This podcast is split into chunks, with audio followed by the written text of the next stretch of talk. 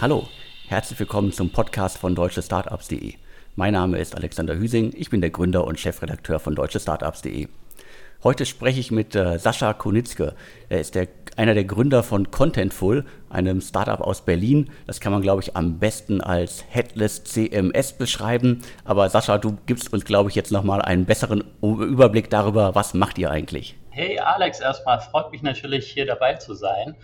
Ähm, genau, Contentful ist ein Headless Content Management System, was natürlich für äh, die meisten Leute erstmal so gut wie gar nichts bedeutet. Man kann sich das in gewisser Weise so vorstellen wie ein Redaktionssystem, um Inhalte zu verwalten, vor allem für größere Unternehmen. Und wir bieten dabei eine Benutzeroberfläche an für die normalen Endnutzer, um die Inhalte hochzuladen, zu bearbeiten. Das können Produktinformationen sein, das können Gebrauchsanweisungen sein, das können Marketinginhalte sein. Und dann anschließend haben wir APIs, um diese ganzen Inhalte über Schnittstellen für Entwickler auszuliefern auf verschiedene Plattformen. Das heißt, die ganzen Inhalte können dann wiederverwendet werden, zum Beispiel auf einer Webseite, in einer Mobile-App oder auch in einem Chatbot. Ihr seit äh, Mai 2014, steht hier in meinen Infos am Start. Und warum wir jetzt sprechen, ist äh, eine aktuelle Finanzierungsrunde. Ihr konntet gerade 80 Millionen US-Dollar einsammeln und äh, das ist natürlich erstmal eine Hausnummer und insgesamt habt ihr jetzt 158 Millionen Dollar eingesammelt. Wofür braucht ihr all dieses Geld? Sehr gute Frage. Das hätte ich mich vor vielen Jahren auch gefragt oder habe ich mich vor vielen Jahren gefragt, wofür die ganzen Startups so viel Geld immer brauchen. Äh, bei uns geht das meiste Geld und ist das meiste Geld in der Vergangenheit zum einen in die Entwicklung der Plattform gegangen und dann zusätzlich natürlich in den Ausbau von den ganzen äh, Go-to-Market-Teams. Also das heißt Marketing-Ausgaben, Vertriebsleute einstellen, Kundenbetreuung in dem ganzen Software-as-a-Service-Geschäft, in dem wir uns befinden äh, ist es relativ teuer, neue Großkunden zu akquirieren. Da musst du Marketing zahlen, du musst genauso eben äh, deine Vertrieb, deinen Vertrieblern zum Beispiel Provision zahlen. Ähm, insgesamt lohnt sich das Geschäft aber natürlich, da die Großkunden auch für viele Jahre dann bei uns bleiben. Das heißt, im ersten Jahr zahlen wir eben pro Kunden äh, einiges an Akquisekosten, aber in den darauffolgenden Jahren haben wir eben sehr positive Unit Economics und können davon natürlich profitieren. Was erstmal heißt, dass solange wir eben im Wachstumsmodus sind, wir viel Geld brauchen, um diese ganze diesen Wachstumsmotor auch anzuschieben. Man sieht das auch relativ eindrucksvoll, wenn man sich äh, eure Jahresabschlüsse anguckt.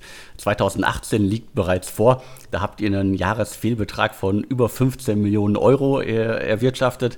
Im Jahr davor waren es 6,3 Millionen. Aber was ich erstaunlich finde, also ihr macht ja auch schon ordentlich Umsatz. Das waren 2018 irgendwie über 9 Millionen. Und ihr wolltet äh, 2019, da habe ich ja die Zahlen noch nicht, zwischen 70 und 90 Prozent äh, zulegen. Ich hoffe, das hat alles geklappt. Genau, das hat soweit alles geklappt. Also wir haben über die ganzen letzten Jahre hinweg unsere Umsätze also mindestens eigentlich verdoppelt, ähm, grob. Und ähm, was vielleicht auch wichtig ist, ich glaube, bei den Jahresabschlüssen ist es sogar so, die du dort gesehen hast im Handelsregister, äh, da findest du in gewisser Weise nur so ein bisschen die halbe Wahrheit, weil einige von den Zahlen von unseren Tochtergesellschaften, zum Beispiel in den USA, die sind, soweit ich weiß, da gar nicht enthalten nach sozusagen äh, den Veröffentlichungsvorschriften. Das heißt, einige der Umsätze fehlen da sogar in dem Handelsregister-Auszug, ähm, den du dir dort angeschaut hattest.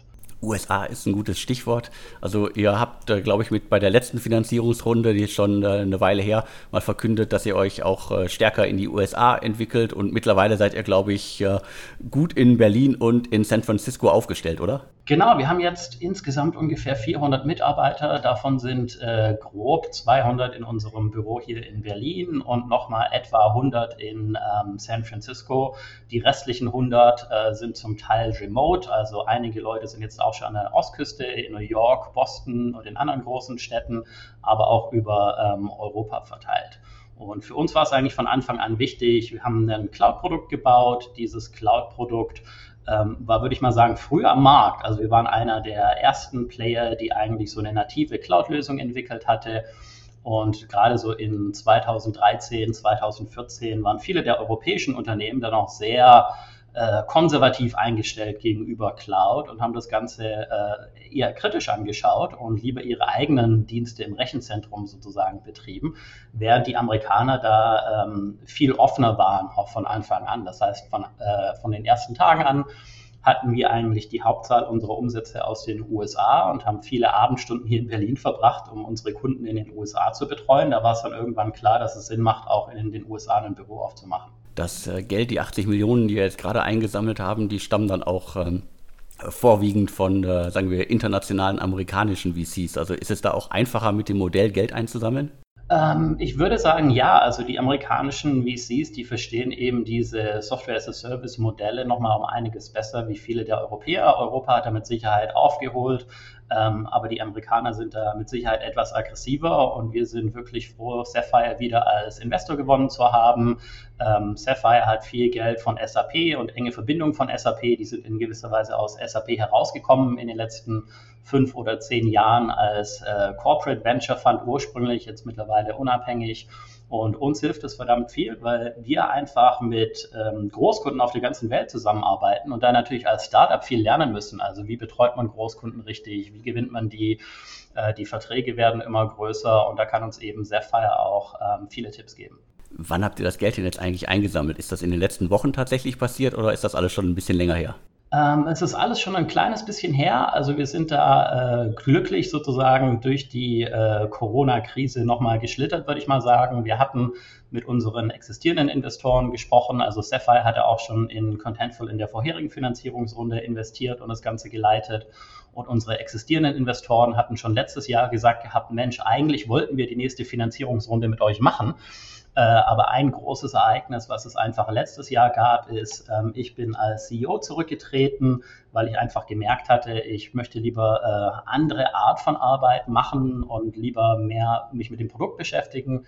Wir haben also im Oktober einen neuen CEO bekommen, den Steve Sloan, der in San Francisco angefangen hat. Der kam von Twilio und äh, für ihn war es natürlich auch erstmal ein Punkt, ist hier super interessant, dass die existierenden Investoren diese Finanzierungsrunde machen wollen. Aber lass mich bitte erstmal ankommen und verstehen, wie sozusagen dieses Unternehmen funktioniert, bis wir uns äh, zu einer neuen Finanzierungsrunde committen. Und äh, da sind wir dann natürlich so ungefähr im Januar, Februar gewesen, haben mit unseren existierenden Investoren angefangen, über eine Finanzierungsrunde zu sprechen. Dann kam eben auch das ganze Corona-Thema auf, wo erstmal noch ein paar Fragezeichen sozusagen auch bei denen anstanden entstanden. Aber insgesamt hat das Ganze dann super geklappt und äh, die Verzögerung ist jetzt dann nur bedingt durch den äh, Prozess in Deutschland mit Notar und Handelsregister, äh, was natürlich äh, alles irgendwie einige Wochen dauert. Und für dich und für, auch für die Investoren war das jetzt auch völlig okay, dass du sozusagen dich so ein bisschen zurücknimmst und eher auf die ganz operative Ebene wechselst? Ähm, na, also operativ war ich im Prinzip davor ja äh, die ganze Zeit und natürlich auch bei uns im Board. Ich hatte das mit unseren Investoren Anfang letzten Jahres angesprochen, dass ich einfach für mich die Rolle woanders sehe, ähm, mehr sozusagen auf die Zukunft gerichtet, nicht so sehr sozusagen in dem operativen Tagesgeschäft. Die Investoren hatten da natürlich erstmal geschluckt, aber dann hatten wir gesagt, lass uns einfach mal eine Suche starten, um einen neuen CEO zu finden. Das hat ja auch super geklappt und mittlerweile würde ich mal sagen, haben wir eine tolle Konstellation, wo ich mich mehr auf die Zukunft äh, orientieren kann, persönlich da auch etwas mehr Zeit habe für Privatleben und andere Dinge, weil eins kann ich sagen, der CEO-Job äh, war super anstrengend über die ungefähr letzten acht Jahre, in dem ich ihn hatte. Und ähm, der Steve Sloan ist mittlerweile auch super angekommen und bringt uns, glaube ich, äh, als Unternehmen viel besser auf die nächste Stufe, wie auch ich das hätte machen können, denn er hat viel mehr Erfahrung äh, in größeren Growth Stage Startups. Ähm, für mich war das die ganze Zeit etwas, wo ich natürlich äh, jederzeit neu lernen musste, um welche Herausforderungen geht es jetzt als nächstes und wie können wir diese ähm, auch im nächsten Schritt dann bewältigen. Aber es fühlt sich immer noch nach deinem Unternehmen in Anführungsstrichen an. Ja, ich meine, lustige Frage. Ich würde mal sagen, natürlich ist es in gewisser Weise mein Unternehmen, aber ich sehe mich da auch äh, nicht so sehr als äh, den Antreiber, sondern ich würde eher sagen, ich habe mit meinem Mitgründer, dem Paolo Negri, äh, die, die Samen sozusagen gepflanzt und danach und das äh, Ganze versucht zu wässern von Anfang an. Der Baum und das Unternehmen ist dann gewachsen und da waren eben alle Mitarbeiter genauso dran beteiligt und wir sind da die ganze Zeit mit kleinem Ego, das ist auch einer unserer internen Werte, dass wir nicht irgendwie mit riesengroßem Ego hier durch die Gegend rennen, sondern dass wir das Ganze eher als äh, Teamarbeit sehen. Ich dachte gerade in den USA braucht man ein großes Ego, dass man immer halt die Weltherrschaft verkünden muss, auch in Präsentationen, in Pitches, damit man halt sowas wie ihr jetzt irgendwie fast 160 Millionen Dollar einsammeln kann. Ja, in gewisser Weise vielleicht schon. Und äh, am Anfang hätte ich davon vielleicht etwas mehr gebraucht äh, bei den ersten Finanzierungsrunden, die wir sozusagen geraced hatten. Aber mit der Zeit hat dann zum Glück unser Erfolg gezeigt, ähm, dass es gar nicht so sehr um das große Ego geht, sondern wer das beste Produkt baut. Und da waren wir glücklicherweise die ganze Zeit stark drin. Wie sehr hilft euch äh, der Stempel Made in Germany oder der vielleicht der Stempel Startup aus Berlin? Ähm, gute Frage. Ich würde mal sagen, wir hängen das jetzt nicht an die große Glocke, sondern wir sehen uns wirklich als internationales Unternehmen. Ähm, das war von Anfang an der Fall, dass der Mitgründer von mir, der Paolo beispielsweise aus Italien kommt, äh, der spricht kein Deutsch. Unsere Investoren waren äh, Balderton zum Beispiel von Anfang an aus England, die sprechen auch kein Deutsch. Dementsprechend war alles von Anfang an auf Englisch ausgebaut. Unsere Kunden waren in den USA, unsere Webseite war auf Englisch und jetzt mittlerweile haben wir bei den 400 Mitarbeitern, ich glaube Mitarbeitern aus äh, 80 verschiedenen Ländern in den zwei verschiedenen Büros. Das heißt, wir sehen uns da wirklich als sehr, sehr internationales Team und nicht unbedingt als deutsches Unternehmen oder als äh, amerikanisches Unternehmen. Wie habt ihr euch denn aufgeteilt? Also was jetzt in Berlin, was in San Francisco? In Berlin wirklich äh, IT, weil die äh, in San Francisco alle zu teuer sind oder wie habt ihr euch da aufgestellt? Ja, genau so eigentlich. Ähm, wir haben von Anfang an das Produkt hier in Berlin gebaut, das heißt Entwicklung, Product Management und Design äh, waren schon immer hier in Berlin. Da haben wir jetzt ungefähr etwas mehr wie 100 Leute. Ähm, in San Francisco haben wir einfach gemerkt, dass dort viel mehr Talent und Erfahrung da ist bei all den Go-to-Market-Themen für dieses Enterprise-Geschäft. In Europa gibt es dafür natürlich ein kleines bisschen, aber Unternehmen wie SAP, die solche Geschäftsmodelle aufgebaut haben, als die in unserer Größe waren, äh, das ist halt natürlich schon 20, 30 Jahre oder sowas her.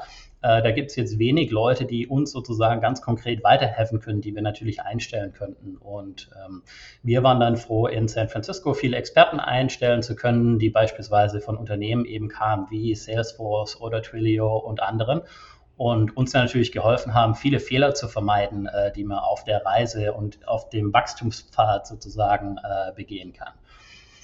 Und in San Francisco daher haben wir wirklich alles, was Go-to-Market angeht, also Vertrieb, äh, Kundenbetreuung, viel Marketing und äh, Berlin hat natürlich auch solche Teams, die dann den europäischen Markt ähm, betreuen, plus eben die ganze Produktentwicklung. Jetzt lass uns doch mal auf das äh, viele Geld äh, eingehen, das ihr gerade eingesammelt habt. Äh, was, was mich natürlich immer brennend interessiert ist, zumal das ja schon spekuliert worden ist, glaube, was war es, ein, ein, ein Artikel, in dem ihr auftauchtet, eins der kommenden Unicorns aus Deutschland. Seid ihr schon soweit? Gute Frage. Wir sprechen offiziell nicht über Bewertung und für uns ist es auch, äh, um ehrlich zu sein, gar nicht so wichtig. Also wir schauen da sehr viel, was können wir für unsere Kunden sozusagen erreichen. Ähm, auf welcher Reise sind wir eigentlich da? Die Finanzierungsrunden sind da alle nur Meilensteine. Und äh, in Bezug auf die Bewertung, also wir sind da in der Gegend von dem Unicorn, aber äh, konkrete Zahlen nennen wir da nicht. Okay, ich, ich, ich bin gespannt, ob das mal durchsickert und äh, wart, warte ab. Ein anderes Thema, was, was, was mich auch immer äh, interessiert, ist äh, natürlich, du hast es gerade schon angesprochen, Meilensteine. Was habt ihr denn jetzt konkret vor in den nächsten Wochen, Monaten in diesem Jahr? Bei uns geht sehr viel weiter ähm, mit dem Ausbau der Plattform. Also in gewisser Weise kann man sich das so vorstellen, wir haben eben diese ganzen Funktionalitäten, um Inhalte zu bearbeiten, aber haben natürlich auch gemerkt, dass die Anfragen und die Anforderungen der Kunden sehr, sehr breit sind. Also wir haben Medienunternehmen als Kunden, wir haben Automobilhersteller als Kunden, wir haben äh, viele Kunden im Bereich E-Commerce und ähm, jeder Kunde hat natürlich gewisse Anforderungen, die können wir nicht alle bedienen. Wir können nicht die Features für alle diese Kunden bauen. Das heißt, für uns geht es eben auch in eine Richtung, wo wir Contentful immer mehr zur Plattform ausbauen, äh, bei dem ähnlich wie jetzt bei Slack oder Salesforce oder auch bei Facebook Anwendungen auf Contentful laufen können und Erweiterungen, damit jeder Kunde ähm, im Prinzip Drittanwendungen installieren kann von anderen Entwicklern oder aber auch Erweiterungen von dem System selber vornehmen kann, um das auf die eigenen Bedürfnisse anzupassen. Das heißt, sehr viel Geld wird bei uns weiterhin in die Produktentwicklung gehen, ähm, gerade auch um Marketingleuten und den Businessnutzern zu helfen. Historisch hatten wir viel, viel äh, Funktionalitäten für Entwickler gebaut. Das ist in gewisser Weise der Hintergrund von Contentful. Also ich hatte das als Entwickler gestartet und die Idee am Anfang war wirklich, ein System zu bauen von Entwicklern für Entwickler. Die Entwickler sind auch super happy mit unserem Dienst. Wir merken aber natürlich auch immer mal wieder, dass ähm, andere Persona und andere Nutzergruppen noch nicht ganz so viel ähm, Liebe sozusagen für Contentful haben, weil äh, sie Funktionalitäten vermissen, die sie in manchen anderen älteren Systemen haben und einfach schätzen. Äh, dementsprechend bauen wir auch viel für äh, Business-Nutzer aktuell. Und zusätzlich geht es natürlich viel, wie ich es am Anfang beschrieben hatte, mit dem Geld um Wachstum. Also wir werden da auch viel Geld weiterhin in Marketing und Kundenakquise stecken, weil wir merken, wir sind eigentlich erst am Anfang äh, von unserer Reise und wir können da auch noch viel mehr Kunden international auf der ganzen Welt äh, gewinnen. Du hast es auch anfangs gesagt, also die, äh, ihr müsst äh, anfangs sehr viel Geld auch ausgeben, Marketing, um Kunden zu gewinnen und langfristig zahlt sich das dann für euch aus, weil die natürlich hoffentlich dann viele Jahre bei euch bleiben. Das ist ja quasi so ein Problem, das äh, viele Startups haben, gerade so im B2B-Segment. Äh, dauert es wirklich teilweise 12 bis 18 Monate, bis ihr einen, sagen wir jetzt mal, börsennotiertes Unternehmen für euch gewinnen könnt? Ähm, es kommt drauf an und da ist unser Geschäftsmodell auch ähm, ziemlich interessant, würde ich sagen. Ähm, wir haben eben angefangen mit den Entwicklern und haben ein bisschen ein Modell, was ähnlich ist zu Open Source. Also wir haben einen großen Community-Plan bei Contentful, das heißt Entwickler aus der ganzen Welt können sich bei Contentful kostenlos anmelden und unser Produkt ausprobieren. Äh, das bedeutet, äh, wenn wir so ein großen börsenorientiertes Unternehmen anschauen und das als Kunde gewinnen möchten, dann ist es oftmals schon so, dass sich da 30 Entwickler äh, von diesem großen Unternehmen angemeldet haben und vielleicht auch schon irgendwelche kleinen Projekte angefangen haben umzusetzen. Ähm, oftmals natürlich auf dem kostenlosen Plan, der eingeschränkte Funktionalität hat. Wenn das dann zu einem konkreteren Projekt kommt, dann kann das von dem Moment an super schnell gehen und dann brauchen wir auch nicht unbedingt 12 bis 18 Monate, sondern dann reichen vielleicht auch vier bis sechs Wochen, um äh, mit sozusagen dem Einkauf von dem Großkunden das Ganze durchzusprechen und dann einen Vertrag abzuschließen. Äh, bei sehr großen Kunden, wir haben da auch Kunden wie große Banken in den USA, da kann das wirklich aber auch mal 12 bis 18 Monate dauern. Denn für die großen Kunden ähm, gibt es viele Kriterien, wenn sie solche Dienste wie Contentful einsetzen, die kommen beispielsweise und möchten verschiedene Zertifizierungen sehen äh, zur Sicherheit von dem System, dass ihre Daten möglich geschützt sind. Die möchten vielleicht sogar Sicherheitstests selbst durchführen mit Drittanbietern, indem die versuchen, unser System in gewisser Weise äh, zu hacken oder irgendwelche Sicherheitslücken zu finden. Dann gibt es weitere Gespräche mit dem Einkauf zu den Preisen. Da kann es natürlich auch leicht passieren, dass das Ganze mal 12 bis 18 Monate dauert. Und vom Preismodell, damit äh, ich und die äh, Hörerinnen und Hörer da draußen ein bisschen besser verstehen können, wie Contentful funktioniert. Also was, was kostet dann Contentful? wie gesagt, wir haben da verschiedene Pläne ähm, für verschiedene große Unternehmen. Zum einen haben wir den Community-Plan, der ist komplett kostenlos für immer. Da können Entwickler das Ganze einfach ausprobieren, äh, ohne jede Art von Bezahlung und ähm, sich da austoben. Dann haben wir einen Plan, ähm, unser Teamplan nennen wir den der ist wirklich für, ich würde mal sagen, mittelgroße Unternehmen, die eine Webseite aufbauen möchten. Der kostet einige hundert Dollar pro Monat und kann einfach per Kreditkarte äh, jeden Monat bezahlt werden. Für größere Unternehmen, da geht es meistens zwischen ungefähr 50 bis 100.000 äh, Dollar oder Euro pro Jahr los, um sozusagen den Dienst zu nutzen. Das geht aber auch schon in den niedrigen siebenstelligen Betrag. Und da musst du dir vorstellen, ähm, wenn große Unternehmen viele Inhalte nutzen, ähm, dann ist es oftmals so, dass wir an die 30 bis 40 Datenbanken im Prinzip an äh, Kundendaten haben und wirklich alles von Marketinginhalten bis Gebrauchsanweisungen und so weiter auf dem System haben und hunderte von Nutzern. Das hört sich jetzt natürlich für jemanden, der sich in dem B2B-Geschäft nicht auskennt, erstmal nach viel an. Aber wenn dieses große Unternehmen das Ganze selbst bauen würde, was oftmals sozusagen in der Vergangenheit passiert ist, dann wäre das natürlich noch viel, viel, viel teurer für die großen Unternehmen. Dementsprechend sehen die das natürlich als großen Gewinn, wenn sie eine mächtige Plattform wie unsere einkaufen können für 100.000 äh, Dollar oder auch etwas mehr. Jetzt habt ihr in den letzten Jahren ein Unternehmen aufgebaut, das äh, in Berlin, in San Francisco oder wie du selber sagst, halt sehr international aufgebaut ist, aufgestellt ist. Das ist ja immer so der, der Vorwurf an äh, Startups aus Deutschland. Äh, der hält sich ja schon seit 20 Jahren. Es ist ein bisschen besser geworden. Aber es gibt immer noch relativ wenige Unternehmen, die wie ihr einfach auch, äh, sagen wir jetzt mal, im Silicon Valley äh, bekannt sind, äh, große VCs haben. So, was machen wir in Deutschland denn falsch? Also was muss besser laufen, damit das so gelingt wie bei euch zum Beispiel? ich denke, was bei uns von Anfang an der Fall war, ist, wir haben uns äh, die ganze Zeit auf den internationalen Markt ähm, fokussiert und wir haben auch nicht mit irgendeiner Art von äh, Copycat-Idee angefangen. Also die letzten Jahre habe ich auch aus meiner Sicht viele interessante Sachen in dem deutschen und europäischen Startup-Ökosystem gesehen. Das ist mit Sicherheit noch anders wie vor äh, fünf oder zehn Jahren. Da kam es mir so vor, wie alles, was wir hier konnten, war irgendwie amerikanische Geschäftsmodelle kopieren und klonen. Aber ich glaube, es fehlt immer noch oftmals der Mut, um solche neuen Geschäftsmodelle auszuprobieren und Was ich zumindest auf meiner Seite beobachten kann, ist hier in Deutschland oder in Europa geht es auch sehr viel um die ganzen B2C-Modelle. Äh, es ist natürlich aufregend, jeder kann sich damit direkt identifizieren, weil jeder ist äh, selbst Konsument in gewisser Weise und hat selbst Interesse an irgendwelchen Social Apps und Mobile Apps oder E-Commerce Stores. Aber da ist es eben oftmals auch so, dass äh, nur sehr, sehr wenige Unternehmen es schaffen, wirklich groß zu werden und zu überleben. Ähm, was dann natürlich die Chancen ähm, gering macht, dass das Ganze auch zum weltweiten Hit wird. Ähm, in dem B2B-Bereich, da ist es natürlich erstmal etwas schwieriger zu äh, verstehen, wo gibt es überhaupt Chancen. Ähm, denn wenn man sich irgendwie nicht im Großunternehmen aufhält, dann weiß man gar nicht, was für Dienstleistungen und Services und Software kann man denn eigentlich bauen, die den großen Unternehmen weiterhelfen. Aber wenn man da seine eigene Nische findet, ähm, dann kann man, glaube ich, weltweit auch viel wachsen und hat ein viel stabileres Geschäftsmodell. Also mir kommt so vor, bei den ganzen B2C-Modellen ist es so ein bisschen, entweder das wird ein riesengroßer Hit oder fährt eben gegen die Wand. Das Schöne ist bei Contentful, und ich hatte ja auch ein Startup vor Contentful, TechCrumbs hieß das Ganze. Das ist nie groß geworden, das war auch ein B2C-Modell, aber Contentful hatte in gewisser Weise nach drei Monaten mehr Umsätze wie dieses vorherige B2C-Modell nach äh, zwei Jahren ungefähr. Und äh, Contentful hätte da mit Sicherheit auch von Anfang an ein Unternehmen sein können, was sich selbst finanziert, also durch die Umsätze. Die Entscheidung war dann eben nur, Investoren auch an Bord zu nehmen, um eben schneller zu wachsen, aber es war kein Muss. Ich glaube, ich erinnere mich noch an, äh, an äh, TechGrams, äh, ist schon eine ganze Weile her.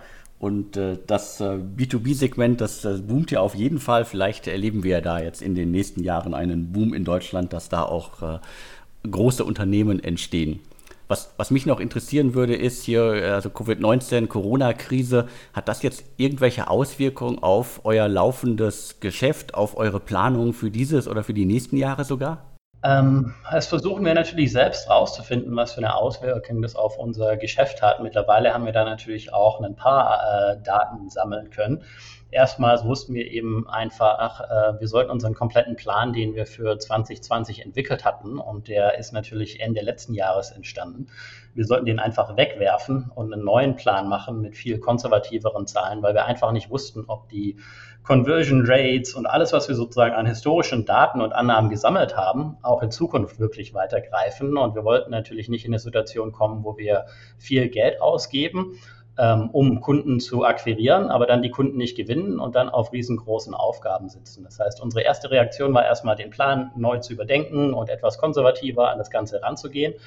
Jetzt merken wir aber, wir haben eigentlich verdammt viel Nachfrage nach unserem Produkt von allen möglichen Bereichen. Also ähm, viele Unternehmen waren schon auf dem Weg, äh, sich auf digitale Geschäftsmodelle umzustellen. Durch Corona hat sich das Ganze jetzt natürlich nochmal etwas beschleunigt. Und bei einigen unserer Kunden ist es so, dass die jetzt natürlich nochmal gleich viel mehr Gas geben. Andere sind noch etwas in der Zwischenwelt, die ähm, schauen sich das noch an, Ab und zu mal sagt da vielleicht die Finanzabteilung, naja, ist ja toll, dass wir mehr Digitales machen wollen, aber erstmal wollen wir Geld sparen, weil wir wissen nicht, wie wir über die nächsten drei bis sechs Monate kommen. Äh, das schmerzt dann natürlich auch bei uns ein bisschen, weil das bedeutet, dass viele Verträge herausgezögert werden. Insgesamt aber geht es uns ähm, weiterhin gut. Wir denken auch, dass wir in diesem Jahr ähm, sehr viel mehr wachsen können und insgesamt über die nächsten Jahre denken wir sich, dass sich dieser Trend äh, in Bezug auf digitale Transformation und dass alle Geschäftsmodelle digitaler werden, eher beschleunigt. Und wir sind ja in gewisser Weise wie ein Zulieferer äh, für diese ganzen Softwarefirmen und Softwareprodukte. Also ähnlich wie heutzutage Autos nicht mehr von Grund aufgebaut werden, sondern ein äh, BMW oder Daimler oder VW kauft eben auch viele Teile von Bosch oder Continental oder anderen ein. So sind wir eben ein Zulieferer für diese ganzen Apps. Äh, dementsprechend glauben wir auch, dass wir da in Zukunft sehr stark wachsen können. Gibt es bei den Kunden denn äh, Unterschiede zwischen Deutschland und den USA? Also habt ihr da äh, in den Ländern ganz unterschiedliche Unternehmen, die euch nutzen? Ich würde sagen, zwischen USA und Deutschland oder Europa gibt es da jetzt nicht so viel große Unterschiede. Ähm, in, was wir merken ist, wie das Ganze sozusagen an den Markt gebracht wird, ist ein bisschen anders. Also in den USA ist es oftmals so, Äh, dort gibt es einen Entscheider, irgendeinen Abteilungsleiter oder einen Vice President, wie die Amerikaner das nennen. Die hat oftmals die komplette Entscheidungsbefugnis ähm, und kann dann einfach selbst entscheiden oder zusammen mit seinem Team entscheiden, dass er beispielsweise Amazon Web Services und Contentful und einige andere Dienste nutzen möchte. Und das Ganze wird dann auch gar nicht so stark hinterfragt, sondern das heißt dann eben eher erstmal mach mal. Ähm, das heißt, gerade eben so Sachen wie die Zeit, die wir brauchen, um so einen Kunden äh, zu gewinnen, ist in den USA um einiges niedriger. In Europa ist der Unterschied, da wird das Ganze oftmals so ein bisschen mehr durch ein äh, Komitee gehandhabt. Das heißt, da gibt es verschiedene Leute, verschiedene Abteilungsleiter, die sich dann versuchen einig zu werden und das Ganze dann nochmal mit dem Einkauf abzustimmen.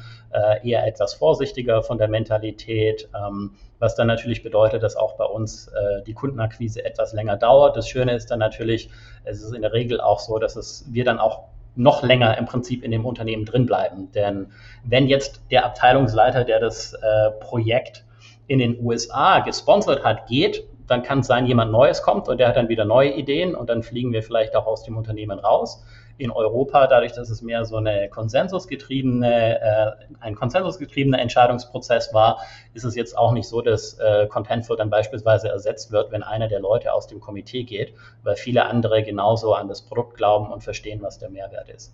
Okay, also das ist äh, die, die Mentalität zwischen äh, schnell, schnell und äh, machen und äh, vielleicht halt diverse Sachen abwägen. Genau, also da kommt, glaube ich, die typische Mentalität oder die Unterschiede zwischen den Amerikanern, die eben schnell bauen wollen und gar nicht so viele Fragen stellen, und den Europäern, die vielleicht alles dreimal hinterfragen und sich überlegen, was sind denn die Risiken, äh, sehr stark raus. Okay, ja, vielen Dank schon mal für das Gespräch. Äh, ich habe meine Liste abgearbeitet. Gibt es noch etwas, was dir wirklich wichtig wäre? Klar, sehr gerne. Ähm, aus meiner Sicht, wie gesagt, also was ich mir wünsche, ist, dass es wirklich mehr B2B-Softwareunternehmen eigentlich in Europa gibt. Also ich habe da die letzten äh, Jahre das Ganze beobachtet und war eben sehr, sehr glücklich eigentlich mit dem Geschäftsmodell, was wir da gefunden haben. Dementsprechend würde ich mir wirklich wünschen, dass viele Gründer sich auch mal dieses B2B-Geschäft etwas näher anschauen. Denn dort gibt es viele Möglichkeiten, um zu wachsen und um auch einen würde ich mal sagen, Unternehmen zu bauen, was jetzt nicht unbedingt den Unicorn-Status erreicht, aber was trotzdem profitabel mit vielleicht äh, 20 oder 30 Mitarbeitern operieren kann, was mit vielen B2C-Geschäftsmodellen nicht so leicht funktioniert. Ja, ich wünsche auch, dass äh, ihr nicht nur beinahe den Unicorn-Status äh, erreicht, sondern dass ihr ihn irgendwann auch erreichen werdet, weil ich glaube, das brauchen wir für den Standort Deutschland auf jeden Fall, dass es auch äh, tolle B2B- äh, Unternehmen gibt, die als äh, Unicorn funktionieren. Und äh, ja, von meiner Seite vielen Dank für das Gespräch. Und mir bleibt dann nur noch zu sagen und tschüss. Dankeschön, tschüss und hoffentlich hören wir uns dann anders nochmal.